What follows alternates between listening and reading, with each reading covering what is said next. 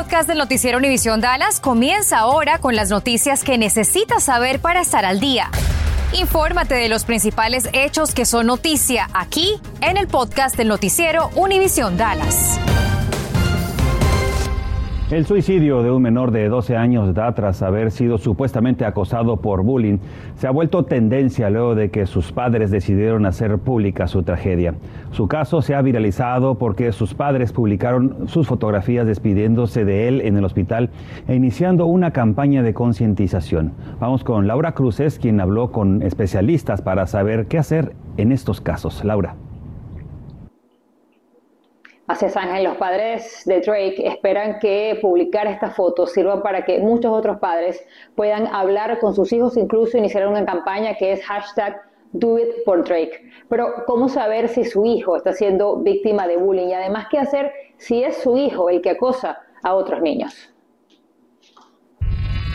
Estas desgarradoras imágenes le dieron la vuelta al mundo. Unos padres y una familia diciéndole adiós a su hijo en el hospital luego de quitarse la vida. Nosotros como papá tenemos que creerlo todo y tenemos que dudarlo todo. Se refiere el psicólogo Diego Bracho a lo que le digan sus hijos. Drake les mintió a sus padres sobre su ojo golpeado. Me dice que los papás deben indagar más. Al identificar cualquier cambio, cualquier síntoma, por muy simple que sea, yo debo actuar. Así que hable con su hijo, contacte a su maestra, haga un reporte y siga los protocolos de la escuela. Pero ¿cómo enseñamos a nuestros hijos para que no sean víctimas de bullying? Enseñándoles a que se defiendan. Y me dice, hay que darles las herramientas psicológicas para eso. Condiciones emocionales y de respuestas, de conductas en nuestros hijos que le ayuden a ellos a decir, hasta aquí, tú no, no más. ¿Y si mi hijo es el acosador? Ese hijo o esa hija está manifestando una realidad que está dentro de la casa. Sin ninguna duda debe buscar ayuda profesional. Saber por lo que atraviesan hoy sus hijos también puede ser difícil. Socialization is happening on a smartphone and online. It's happening in communication that disappears over after 24 hours. Y es que todo está en redes sociales, me dice, y casi todo desaparece 24 horas después. Por eso ahora es mejor que le pregunte a sus hijos ¿Cuáles son las tendencias en redes? ¿Qué están viendo en TikTok? ¿Qué páginas siguen? ¿Con quiénes conversan en línea? ¿Y a quiénes siguen en Instagram? Bueno, el día de hoy les hice un Facebook Live, allí en Noticias 23 hubo bastante participación de ustedes, muchos mensajes de ustedes diciendo que han pasado por esto, ya lo superaron, están con sus hijos en este problema, diciendo que muchas escuelas no están tomando las acciones necesarias y otros diciendo que los padres son quienes tienen que tomar responsabilidad. Sí les digo que tanto el Distrito Escolar de Dallas como el Distrito Escolar de Fort los más grandes de nuestra área, ambos tienen en su página web la manera de hacer un reporte en línea para que denuncien estos casos, Ángel. Laura, ¿qué dicen los especialistas precisamente sobre el uso de las redes sociales para masificar hechos de violencia y acoso en las escuelas? Bueno, se está viendo cada vez más común, Ángel, y me dice el especialista que si el acosador no se siente aplaudido, pues nadie lo está grabando, nadie lo está haciendo, entonces básicamente va a perder el interés y es por eso que es importante que los padres hablen con los hijos, porque así no sean ellos los acosadores, grabar, participar, reírse, los hace partícipes también de esto. Así que es muy importante romper esa cadena y que los padres precisamente hablen con sus hijos sobre esto. Una joven baleada de muerte y un joven herido es el saldo más reciente de un tiroteo ocurrido en Copel esta mañana. Sucedió al filo de las 11:15 de la mañana sobre la cuadra 400 de las calles Houston y Maine. Cuando la policía arribó a la escena, descubrió a la mujer muerta con herida de bala.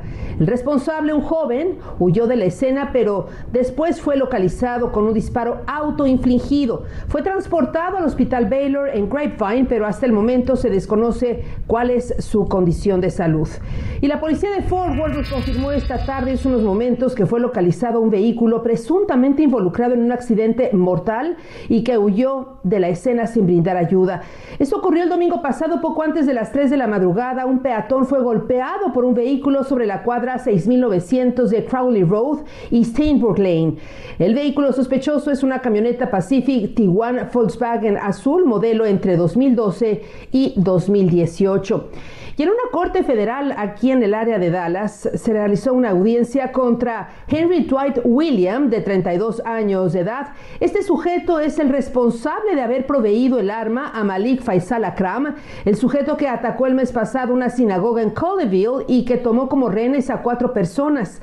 La jueza determinó que Williams permanezca detenido hasta que se realice su juicio basado en su conducta e historial criminal bajo el cargo de ser un delincuente en posesión de un arma de fuego.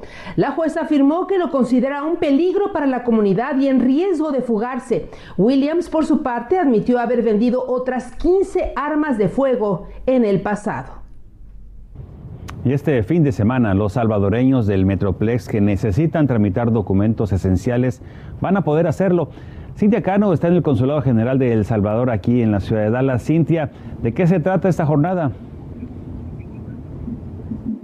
Ángel, hay unas 80 mil personas del Salvador viviendo aquí en el Metroplex y el cónsul general del Salvador aquí en Dallas me cuenta que la pandemia realmente afectó la expedición de pasaportes y de tarjetas de identificación conocidas como DUI. Por eso, si usted es una de estas personas, su cita es aquí este próximo sábado en el Consulado General de El Salvador en Dallas, ya que ellos van a llevar a cabo una sesión, una jornada extraordinaria este sábado 19 de febrero de 8 de la mañana al mediodía aquí en Dallas. Esto está ubicado en el 7610 de Stemmons Freeway.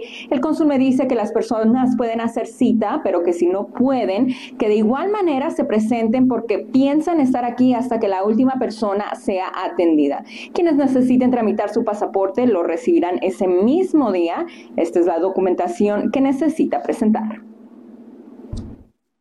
Del documento único de identidad deben de traer una partida de nacimiento cuando es primera vez que lo van a, tramitar. Si ya es renovación o reposición, eh, basta con que traigan un documento de identidad. No necesariamente tiene que ser eh, documento salvadoreño. Pueden traer un documento de una licencia, la residencia. Y en caso de que no cuenten con ningún documento, pueden traer dos testigos eh, que den fe de que conocen a esta persona y que conocen que es salvadoreña. En el caso del pasaporte, pues si es renovación, de igual manera, si eh, no necesita presentar eh, partida de nacimiento, eh, solo que tiene que pagar el costo y, y pues ya le hacemos el trámite de pasaporte.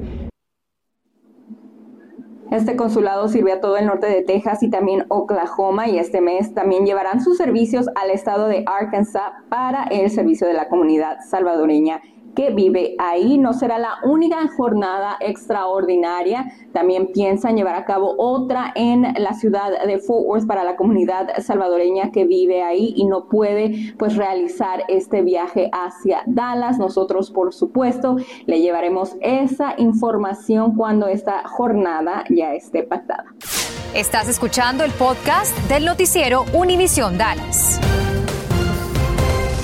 La policía confirmó Noticias 23 hace pocos minutos sobre un nuevo tiroteo ocurrido en esta ocasión en Helton City poco después de las 3 de la tarde. Cuando los oficiales de la policía arribaron a la cuadra 3500 de East Ridge, encontraron varios vehículos y una casa con impactos de bala aparentemente perpetrados desde un auto en movimiento. Al interior de la vivienda, un menor de edad resultó herido y fue hospitalizado. Según reportes de la policía, está fuera de peligro. Los detectives buscan a los responsables de este ataque armado.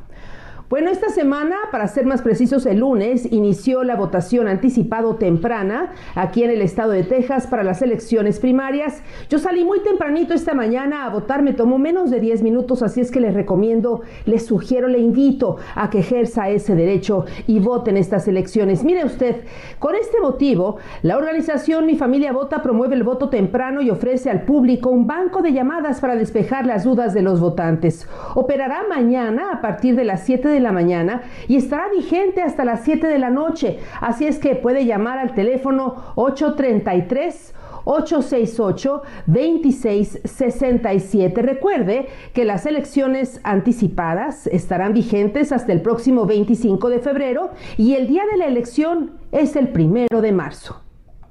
Y también estamos en temporada de impuestos, así que son decenas las empresas que existen para preparar impuestos, pero cuando comienza la temporada anual se multiplican muchas de ellas y son fantasmas falsas o improvisadas. Julio César Ortiz nos dice por qué al no escoger bien su preparador le podría salir muy caro. Vamos a ver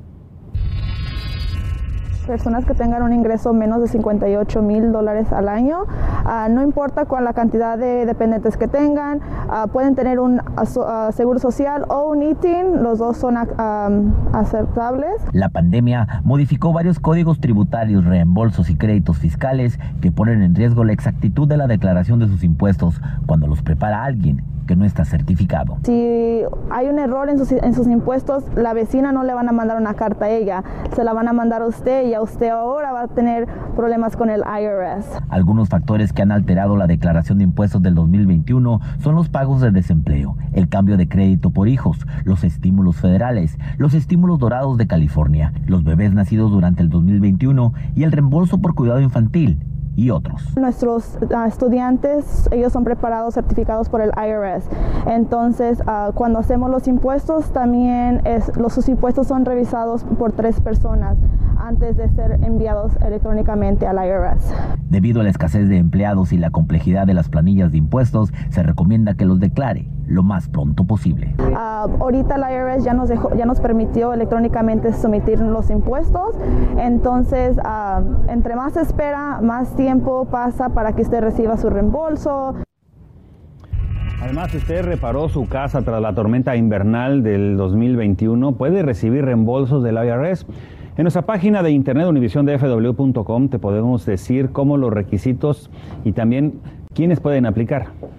Hola, ¿qué tal? Muy buenas tardes. El FC Dallas llevó a cabo hoy su penúltimo partido de pretemporada enfrentando al Chicago Fire en Austin. 0 por 0 el marcador final en lo que fue el debut del nuevo defensa de los Toros que llegó procedente del equipo de Los Ángeles Galaxy, Marco Farfán. También vieron acción Paul Arriola y Jesús Ferreira, dos futbolistas de la Selección Nacional de Estados Unidos. Hoy hablamos con el presidente del club, Dan Hunt, que nos explicó por qué dice que empieza una nueva era en Dallas. It really is a new era at FC Dallas. You can boil that down. That's the most simple way to describe what we're doing. It is new coaching, new players, new staff.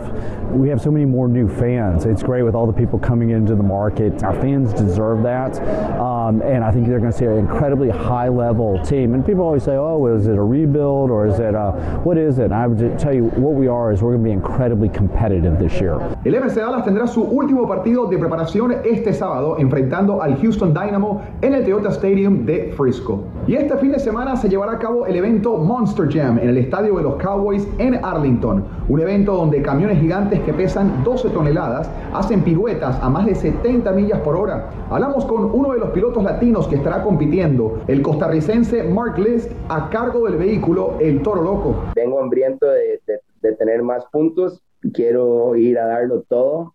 Eh, estoy buscando de representar a todos los latinos sabiendo que hay tantos latinos en Texas. Estoy como con fe que voy a tener todo el apoyo de ellos. Esta noche a las 10 les tendremos un poco más de esta entrevista con Mark, que inició como diseñador de las pistas en estos eventos y ahora ya lleva cinco años como competidor. Este sábado 19 de enero, el Distrito Escolar Dallas tendrá una feria de trabajo en la preparatoria Pinkston. La búsqueda está enfocada en personal para el servicio de mantenimiento. Este evento será de las 9 a las 11 de la mañana. Ahí tendrá la oportunidad de ser entrevistado. Ya nos damos gracias por su presencia. Gracias por escuchar el podcast del noticiero Univisión Dallas. Puedes descubrir otros podcasts de Univisión en la aplicación de Euforia o en univision.com diagonal podcasts.